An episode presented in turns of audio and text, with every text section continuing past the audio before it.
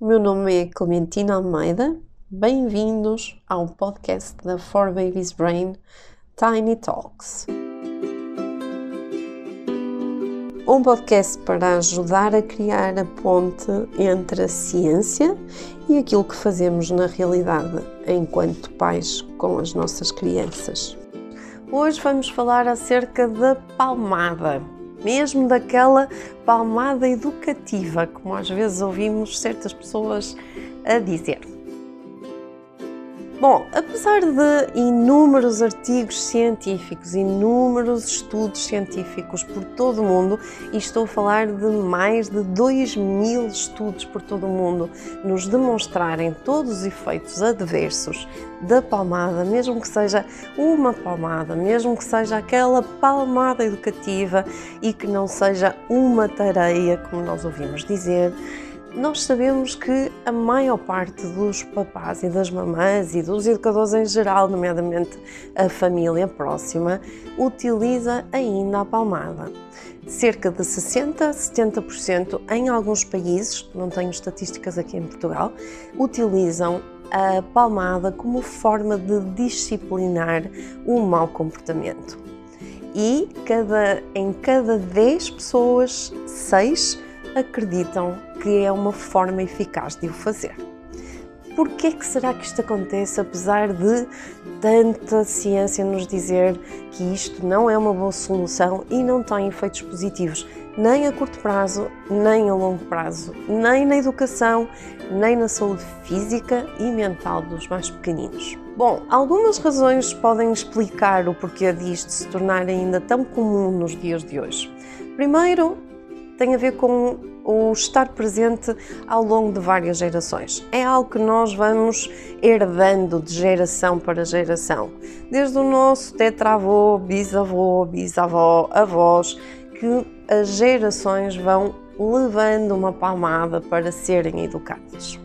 A segunda razão é porque, na maior parte dos casos, aparentemente resulta no momento. Mais que não seja, na maior parte dos casos as crianças ficam com medo e por isso fazem o que lhes mandam, nem que seja parar, ou seja, momentaneamente as crianças ficam obedientes. Então, isso parece ser uma das razões pelas quais a palmada ainda é algo que acontece no dia a dia dos mais pequeninos. E a terceira razão é porque, efetivamente, no dia a dia em que nós vivemos, no cansaço do trabalho, no cansaço das outras relações, no cansaço do final do dia, as crianças podem ser verdadeiramente desafiadoras e nem sempre estamos com capacidade para conseguir resolver as coisas de uma forma muito mais construtiva e saudável. E por isso parece uma solução fácil nem sempre as soluções fáceis são as melhores. Vamos perceber porquê.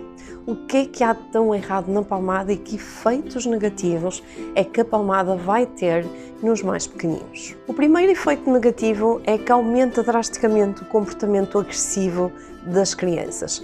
E existem inúmeros estudos a demonstrar isto. Estudos que demonstram que crianças que levavam palmadas, mesmo pequeninas, estamos a falar de 2 anos, 3 anos, uma vez por mês, tinham tendência de, passado dois anos, a utilizar a violência física para resolver problemas. Isto quer dizer que o que elas aprenderam foi o exemplo, ou seja, alguém mais autoritário, alguém com maior poder sobre mim, resolveu um conflito que estava a ter comigo, dando-me uma palmada. Por isso eu vou fazer exatamente isto. A criança segue muito mais depressa o nosso exemplo do que o nosso conselho ao dizer para não fazer aquilo quando este é acompanhado de uma palmada. Portanto, as crianças perdem a possibilidade de resolver conflitos de forma saudável e passam a resolvê-los à palmada também. Outro dos efeitos negativos são alterações ao nível da anatomia do próprio cérebro do bebê. Ou seja, sabemos que crianças que frequentemente levam palmada, e quando nós estamos a dizer frequentemente, uma vez por mês, uma sacudidela, como algumas pessoas dizem, uma vez por mês, tem efeitos nocivos no seu cérebro, incluindo algumas estruturas ficam alteradas, nomeadamente uma glândulazinha que se chama pituitária, uma ervilhinha que fica alterada e provoca alterações na percepção das faces dos outros, fazendo com que alguns meninos ou meninas que levam uma palmada possam no futuro vir a percepcionar as faces mais neutras como algo ameaçador. Para além disso, aumentamos também os níveis de ansiedade e a probabilidade de vir a sofrer de doença mental, como seja ansiedade e depressão. Isto se calhar chamou a atenção, porque na verdade alguns adultos dizem ah, eu também levei e estou ótimo, mas na verdade a maior parte desses adultos ou sofre de insónias, ou sofre de depressão, ou tem níveis de ansiedade muito elevados, ou então tem uma autoestima tão baixinha que se sente inseguro, mesmo que seja aquela insegurança de colocar grandes letreiros com o seu nome em prédios enormes para que toda a gente veja. Em termos da nossa relação com os nossos filhos, a palmada só cria sentimentos de medo, de vergonha e de incapacidade nos nossos filhos, o que nos faz tornar aos olhos dele alguém a quem não devo recorrer se precisar, porque se me portar mal, provavelmente vou sofrer estas consequências. Diminui a autoestima em termos de desenvolvimento socioemocional e aumenta os comportamentos de externalização, que são as agressividades e o atuar as grandes birras quando alguma coisa não corre bem. Quais são então as alternativas? Em primeiro lugar, coloque-se no lugar da sua criança. Deixe de ver o comportamento por si só e tente perceber quais as necessidades que estão por trás, quais os momentos de desenvolvimento que estão por trás.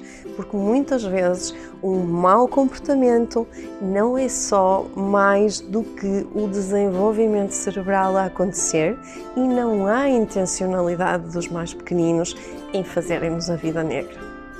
Depois, peça colaboração mesmo os mais pequeninos conseguem dizer-nos como é que resolveriam aquela situação, o que é que podem fazer diferente para aquela situação deixar de ser uma situação de conflito em que eu sinto a necessidade de resolvê-lo com uma palmada. No caso dos mais pequeninos, muitas vezes redirigir o seu comportamento pode ser das soluções mais simples que não envolvem qualquer tipo de violência nem de afastamento de mim para o meu filho.